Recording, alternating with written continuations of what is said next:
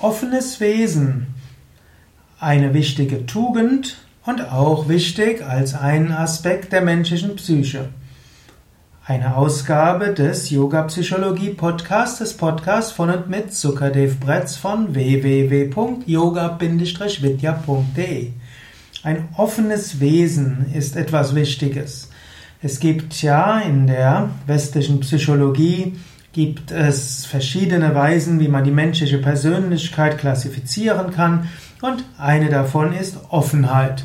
Wer ein offenes Wesen hat, der hat auch eine, ist offener, offener für Erfahrungen und offener für andere Menschen. Offenes Wesen ist auch ein Charakteristikum der Vata-Menschen, also es gibt ja im Ayurveda die Einteilung in Vata, Pitta und Kapha und Vata sind die Lufttypen und die Lufttypen, die haben ein besonders offenes Wesen. Sie sind offen für alles Mögliche. Die Kapha-Menschen sind eher die ruhigeren, die gemütlicheren. Zwar auch gesellig können sie sein, aber eben dann lieber im ruhigeren Maße. Die Pitta-Typen haben insofern ein offenes Wesen, als ihnen um die Sache geht und für die Sache sind sie bereit, alles zu tun, was auch immer zu tun ist. Die Vata-Menschen haben offenes Wesen in dem Sinne, dass sie für etwas offen sind, dass sie nicht unbedingt zielorientiert sind, sondern einfach etwas lernen wollen, um des Lernens willens, Neues kennenlernen wollen, um das Neue kennenzulernen.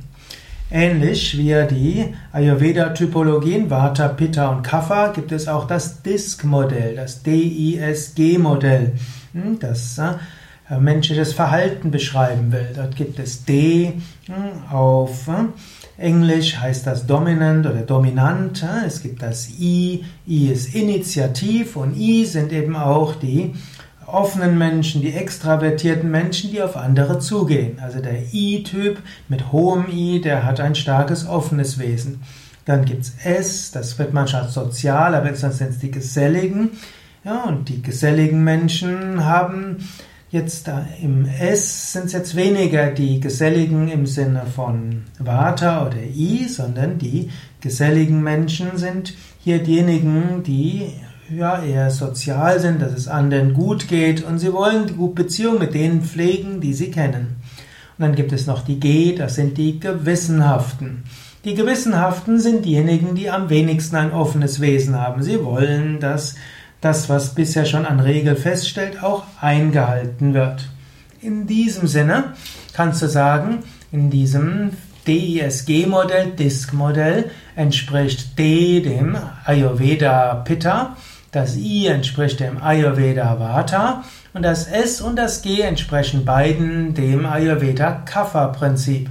Man kann sagen, das S, die S-Typen sind die Kapha extravertierten und die G sind die Kapha introvertierten Typen.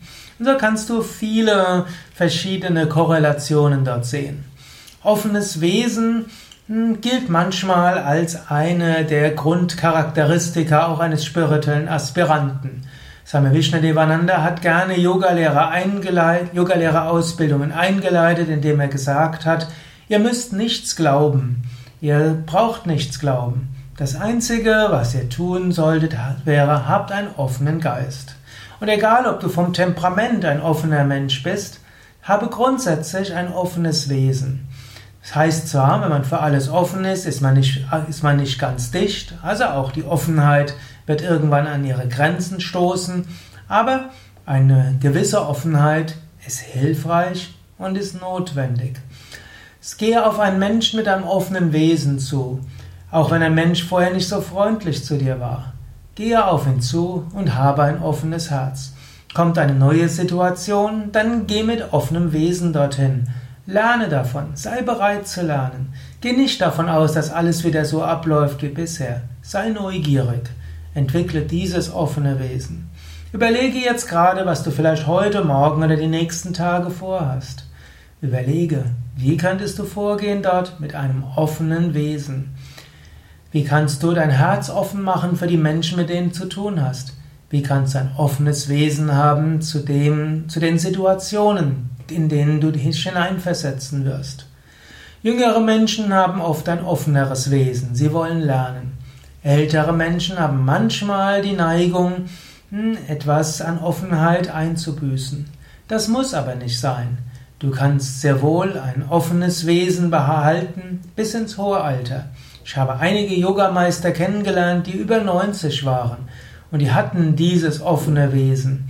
Das fand ich immer faszinierend, wie ein Mensch in diesem Alter weiter so neugierig ist, weiter auf einen zugehen kann, weiter echt wissen will, ein so offenes Wesen hat, auch gegenüber neuen Menschen, die man ihnen vorgestellt hat.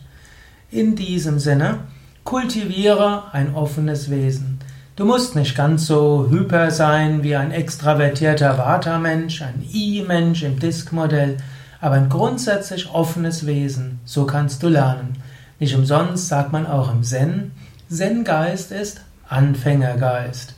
Daher kultiviere dieses offene Wesen.